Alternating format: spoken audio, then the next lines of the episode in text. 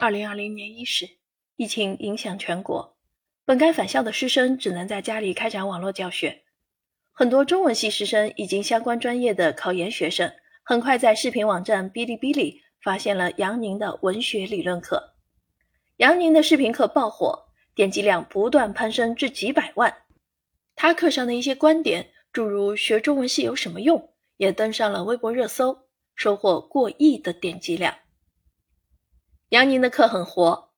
他可以用一根香蕉带出弗洛伊德关于本我、自我、超我的阐释，也可以从近几年大火的女性成长小说《那不勒斯四部曲》讲解女性生命历程的独特书写，亦或从玩王者荣耀的经历告诉学生怎样突破游戏对人性的利用而独立思考。许多中文系的学生从杨宁的视频课中找到了学习自己专业的意义。又有很多其他专业的学生观看他的视频课，因为能思考人生的非功利性，能明白自己以前的观点过于单一，甚至能拓宽人生的边界。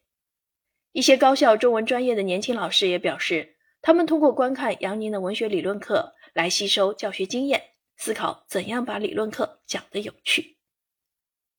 一个时代有一个时代的文化表达方式与知识传播方式。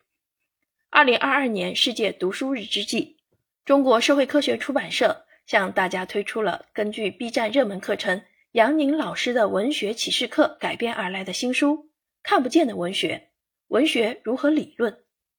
希望文学的力量带给更多人以思考与希望。